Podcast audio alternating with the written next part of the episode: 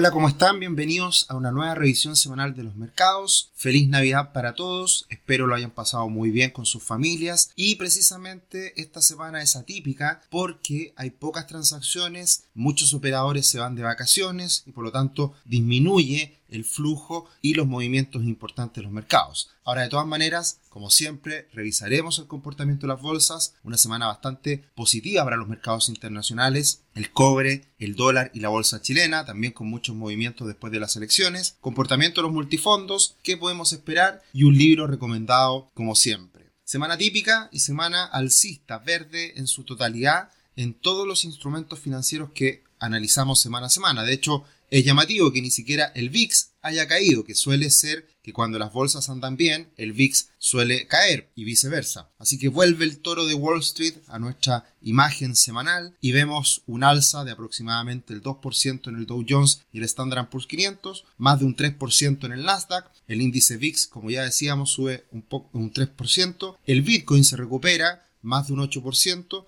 y los commodities también andan bien con el petróleo WTI subiendo un 4%, el cobre cerca de un 3% y el oro, como ha sido la tónica en el último tiempo, estable subiendo un 0,3%.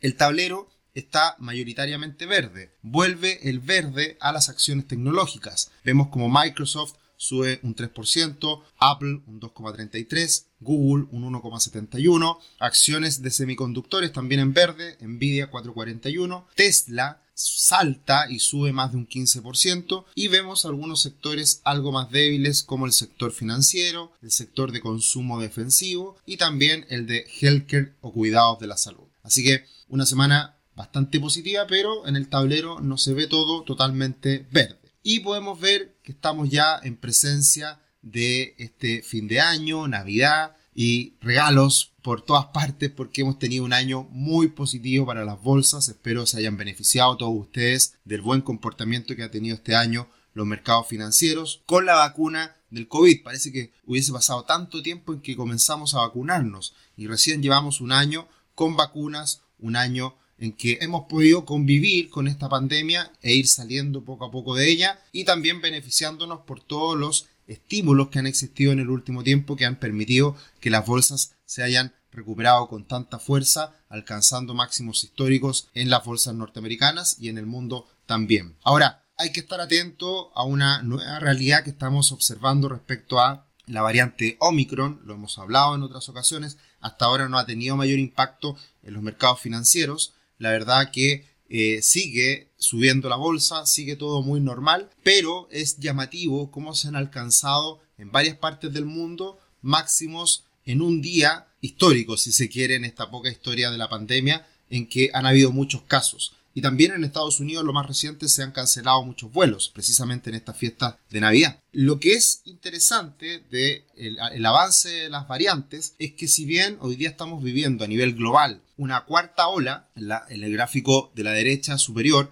vemos cómo se han dado casos por día máximos en los diferentes periodos, tenemos que hoy día se ha superado en esta ola a la ola anterior, 715.000 casos diarios en lo más reciente, pero lo que ha ido cayendo en el último tiempo es la cantidad de muertos, la cantidad de pérdidas que hemos tenido lamentables en esta pandemia. Y eso es llamativo, es interesante porque probablemente lo que se ha dicho ya ah, en el último tiempo con la variable Omicron es que si bien es muy contagiosa, no es tan letal. Así que eso es muy positivo y también, por supuesto, ha ido mejorando el manejo de los casos, eh, también el hecho de que muchas personas estén vacunadas, también pega menos fuerte. Golpea obviamente el COVID, pero al estar vacunados también es menor la carga viral y por lo tanto hay menores probabilidades de nuevas muertes tan terribles como fueron al inicio de la pandemia y lo que permitió que el mundo se cerrara, nos confináramos y se diera esta gran crisis económica, por suerte, en un corto periodo de tiempo. Así que hay que seguir monitoreando lo que sigue ocurriendo con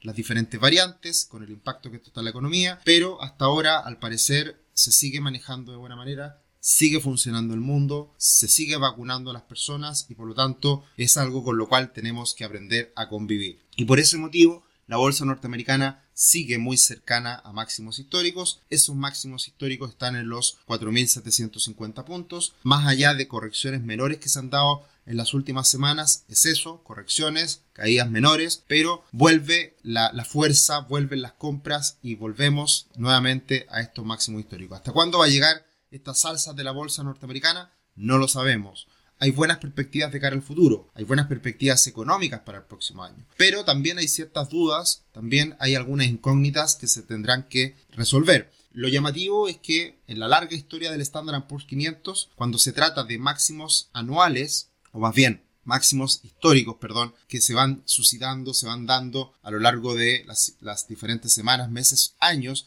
en la bolsa norteamericana. Este año ha sido un año de muchas, muchos máximos históricos sucesivos. Y si nosotros vemos la cantidad de máximos históricos en ciertos periodos de tiempo a lo largo de la historia del Standard Poor's 500, hoy en día estamos en máximos históricos, porque ha sido un largo periodo desde inicio del 2013 en que la bolsa norteamericana no ha parado de subir. Y esa es la gran incógnita. ¿Hasta cuándo? Eh, ¿Cuándo más puede seguir rindiendo la bolsa norteamericana? Hoy día la bolsa norteamericana está cara Vamos a verlo más adelante. Lo hemos dicho en muchas ocasiones, pero todavía puede seguir obteniendo retornos, todavía puede seguir subiendo y eso no sabemos hasta cuándo va a durar. ¿Cuál es el mejor indicador para anticipar esto? Posibles recesiones, posibles debilidades económicas importantes de cara al futuro, que ahora a, la vuelta de la esquina no se ve. Hay obviamente riesgos, como siempre pero hasta ahora no se percibe, no se observa que pudiera haber una situación económica difícil de cara al futuro y que permitiera esta corrección, esta caída en la bolsa norteamericana y por, supuesto en las bolsas a nivel global. En ese sentido, este año fue de mucho crecimiento económico, pero, y, eso fue acompañado de este indicador, el Baltic Exchange Trade Index, que es el indicador que muestra los precios del el transporte marítimo y si se dan cuenta subió muy fuerte a comienzos del tercer trimestre de este año, pero ha ido cayendo con fuerza en las últimas semanas. Así que esto puede ser también una señal anticipada de esta debilidad económica que vamos a observar en el futuro. Así que a tenerlo en cuenta, es un indicador que hemos mostrado en algunas ocasiones en esta revisión semanal de los mercados, pero hasta ahora eh, es una señal de alerta para ver si es que se da esa, esa disminución en el crecimiento en los próximos meses, próximo año. Aterrizando en Chile y obviamente ya después de la elección presidencial definitiva, segunda vuelta, presidente electo Gabriel Boric, aterrizamos lo que ha sido esta última semana en los mercados, particularmente en el dólar y en la bolsa, y la verdad que comenzamos el día lunes con un impacto muy relevante en los mercados. Lo hablábamos en el video que hicimos post elecciones. Dólar se dispara a 35 pesos, a 875 pesos tras el triunfo de Boric y también la bolsa cayó cerca de un 6%. ¿Qué es lo que pasa a lo largo de la semana? Se calman los ánimos, se aquietan las aguas y todo vuelve a una cierta normalidad en que es muy importante y lo hemos dicho en varias ocasiones, el hecho de que era esperable que después de un triunfo de Boric ya el mercado lo tuviera muy internalizado esta situación y por lo tanto más allá de un efecto de corto plazo era, era muy probable que eso pudiera calmar los ánimos y de a poco empezar a convivir la bolsa, los mercados financieros con la elección de Gabriel Boric. En ese sentido, el mercado, la bolsa subió y luego, perdón, el, dólar subió y luego el dólar se, se estabilizó en torno a los 860 pesos a lo largo de la semana. Ese podríamos decir que fue el valor, el precio más recurrente a lo largo de la última semana. Y ahí, teniendo en cuenta cómo cerró el dólar la semana anterior, son aproximadamente 20 pesos de alza que tuvo el dólar esta semana. Muchos anticipaban que subiera sobre 900 pesos, sobre 1000 pesos. Nada de ello ocurrió, solamente un impacto de unos 20 pesos en esta última semana. Y en cuanto a la bolsa, tuvo grandes caídas en un inicio, pero también ha habido un reacomodo a lo largo de los últimos días en diferentes acciones. Por un lado, las 10 acciones con mayores pérdidas en esta última semana y las 10 acciones con mayores ganancias. Dentro de las mayores pérdidas dejamos a un lado a la TAM, que la acción de la TAM, por supuesto, está fuera de todo análisis por la situación financiera difícil que ha vivido. Aguas Andinas, Soquimich podrían ser dos acciones fuertemente afectadas, golpeadas con un gobierno de Boric más radical. Se ha pensado en algún momento incluso de la expropiación de empresas de servicios básicos como aguas,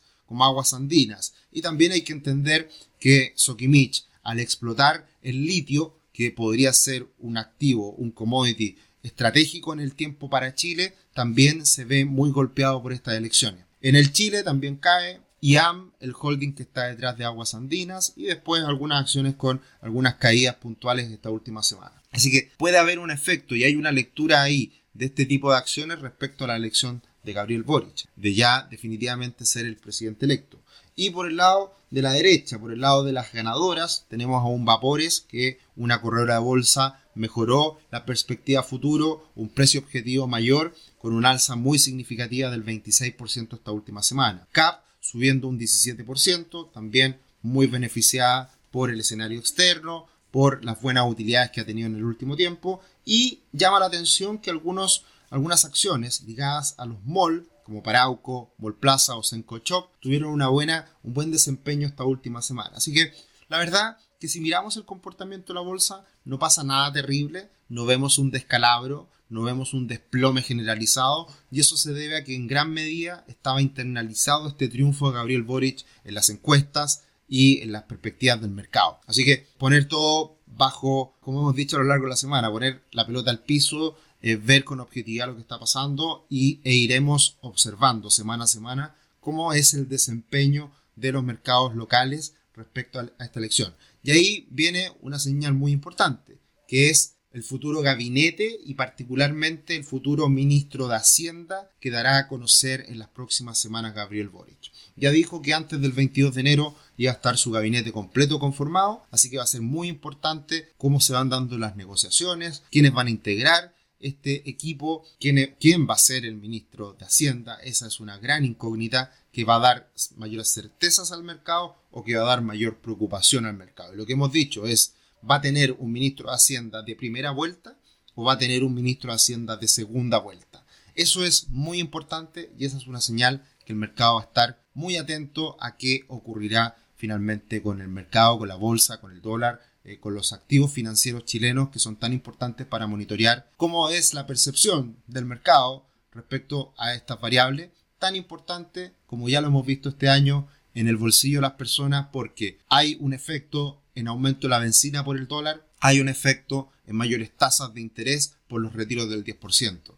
Así que cualquier decisión política eh, importante, cualquier nivel de incertidumbre mayor o menor, impacta finalmente al bolsillo de las personas. Así que eso está en juego y eso es lo que estaremos monitoreando. Como siempre, dejamos cordialmente invitados a nuestro canal de YouTube, Finanzas Personal y Educación Financiera, Rubix. Síganos también en Instagram, en Twitter, arroba cetricio, arroba rubixcl. Cordialmente invitados todos ustedes. Viene un año lleno de sorpresas, un año lleno de webinars, un año lleno de educación financiera, así que estaremos compartiendo todo esto de manera gratuita, obviamente también de manera pagada, con nuestra asesoría y con los cursos que ofrecemos habitualmente. Así que estén muy atentos a lo que viene, suscríbanse a nuestro canal porque vienen muchas, muchas novedades en el año 2022. El cobre sube levemente en la última semana, ya está en esta medianía de rango en 4 dólares con 40 centavos. Una buena señal para Chile, esperemos siga subiendo el cobre porque de esa manera va a seguir apoyando a nuestro país y debería, ya de ahora en adelante, dejando atrás las elecciones, debería esto tener un impacto directo en el comportamiento del dólar. Así que si sube el cobre, puede bajar las tensiones respecto al dólar. El dólar subió a nuevos máximos históricos, los máximos históricos estaban en 8.80 en plena pandemia, Lentamente este año el dólar se ha ido recuperando desde los 690 pesos hasta los actuales 870 pesos aproximadamente. Ahí podemos ver en el gráfico que alcanza la parte superior del canal y alcanza estos niveles de 880. No va a ser fácil romper los 880. Hay que tener también en cuenta cuáles son las señales que puede entrar, entregar el Banco Central que lo que nos puede decir Mario Marcel. ¿Podrá haber alguna intervención cambiaria? No lo sabemos, hay que estar atentos a esas señales también y por lo tanto los 880 a nuestro parecer son muy difíciles de superar y deberíamos observar en las próximas semanas, si se calman los ánimos, una moderación también en el tipo cambio, en el dólar. La bolsa alcanzó cerca de los 4.000 puntos, lo habíamos mencionado también en nuestras redes sociales antes de que se diera esta elección. La bolsa cae post Gabriel Boric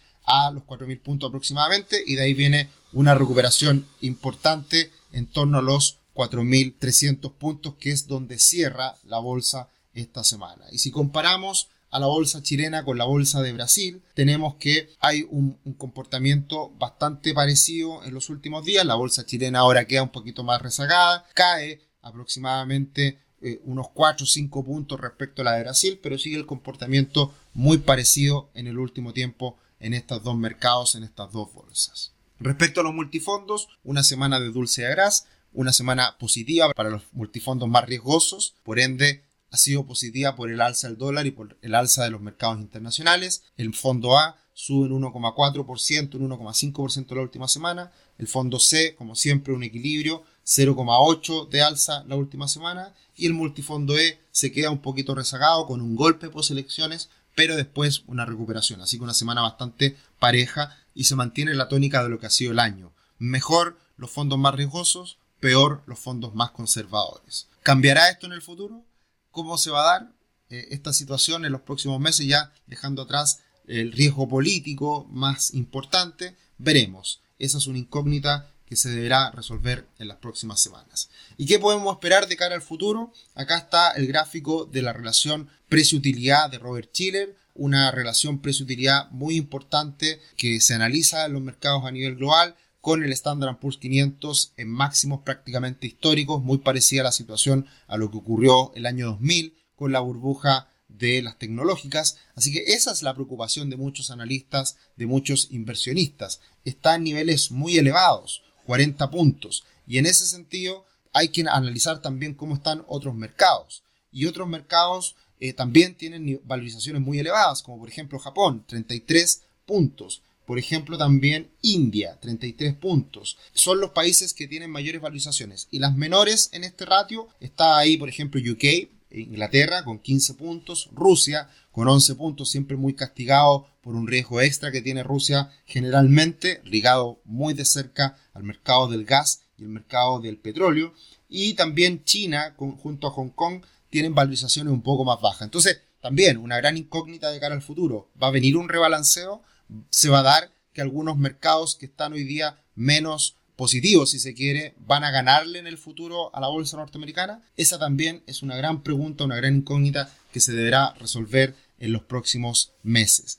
Por último, ya acercándonos al final, tenemos el rally navideño. Este rally navideño se habla mucho de él, pero la verdad que fue descubierto como estadística a través del Stock Traders Almanac, que es un libro que fue creado por eh, Yale Hirsch en el año 1972 y de ahí en adelante todos los años se, saca este libro en Estados Unidos donde se entregan un montón de estadísticas respecto a la estacionalidad de diferentes índices de Estados Unidos. Y ahí tenemos que para la semana de previa, o más bien posterior a la Navidad, previa a fin de año y los dos días siguientes a eh, inicio de año, tenemos 7 días de un muy buen comportamiento en promedio, una alza en promedio de un 1,3% y eso es lo que precisamente se le denomina el rally de Santa Claus. Vamos a ver si terminamos bien el año y comenzamos bien el próximo, porque dependiendo de ese comportamiento también hay muchas estadísticas que nacen respecto a lo que puede pasar el próximo año. Así que de eso